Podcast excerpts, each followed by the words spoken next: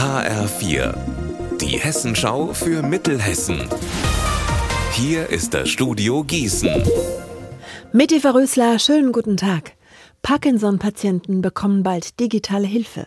Ein Forscherteam aus Marburg und Gießen arbeitet derzeit an einer neuen App, die es einfacher machen soll, die chronische Nervenkrankheit zu behandeln. Parkinson-Patienten, die sich die App auf die Smartwatch laden, können damit zum Beispiel messen, wie stark ihre Zitterattacken sind. Diese Daten werden gesammelt und an den Arzt geschickt. Der Arzt kann den Gesundheitszustand seiner Patienten so dauerhaft überwachen.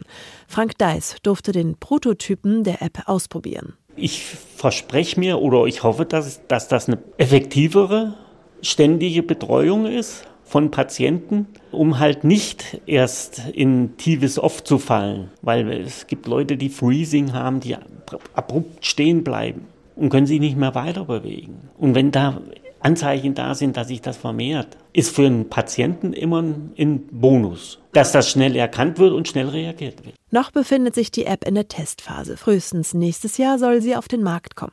Entwickelt wird sie von der Technischen Hochschule Mittelhessen und dem Uniklinikum Gießen-Marburg. Das Land fördert das Projekt mit über einer halben Million Euro. Gift im Abwasser. Diese schlimme Feststellung machen die Beschäftigten der Kläranlage in Sinn-Edingen im Lahn-Dill-Kreis Ende der vergangenen Woche.